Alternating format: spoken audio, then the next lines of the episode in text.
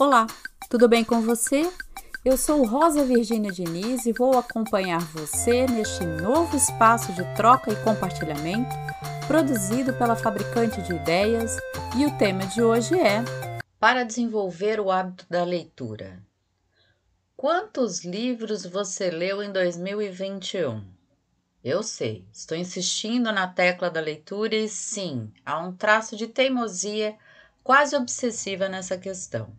Em 2021, eu li 35 livros e não atingi a minha meta, que eram 36 livros.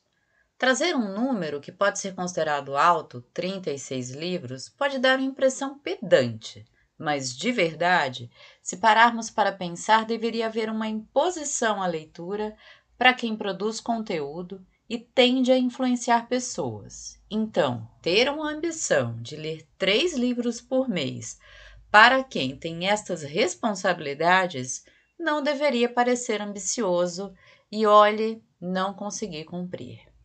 O que quero dizer com isso é que o hábito da leitura não deveria ser considerado um refinamento supérfluo, mas bem ao contrário, um potente elixir vitamínico a fortalecer o debate, a troca de ideias e a argumentação. Sim, argumentação. E quanta falta ela nos faz nestes dias tão polarizados.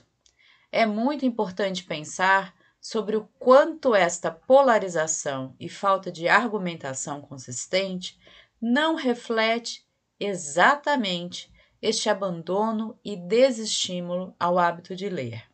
Ouço muito das pessoas que ler é algo cansativo e demorado, outra falácia do nosso tempo. Ler de modo profundo nos transforma e, portanto, exige treino e concentração. É preciso ater-se, estar presente e inteiro para mergulhar na história. E sim, estou falando de literatura. Se tem dificuldades em se concentrar para ler um livro, existem passos a serem seguidos que ajudam. Primeiro, escolha um tema que seja do seu interesse. Só você pode definir isso. Depois, se imponha um tempo de leitura. E aqui é melhor ser realista. Se consegue cumprir apenas 10 minutos de início, não se imponha 20 minutos de leitura para restar frustrado. Cumpra os 10 minutos que consegue realizar por dia por um mês.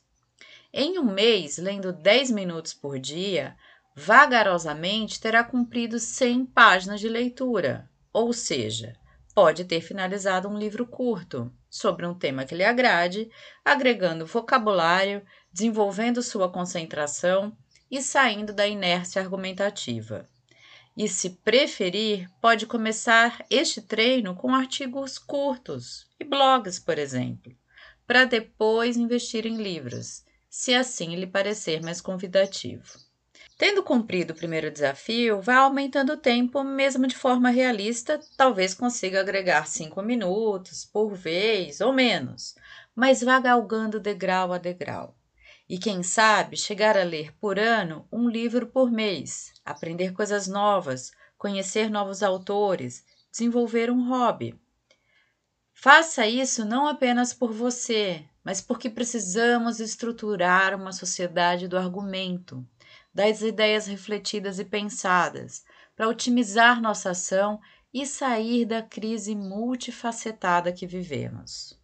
Vale dizer que não escolhi este tema porque costumamos projetar metas para o ano que se inicia apenas, mas porque me deparei com os dados do INEP que apontam um declínio em 10% nos últimos 10 anos dos estudantes do ensino superior que afirmam ter lido um único livro durante o seu percurso formativo.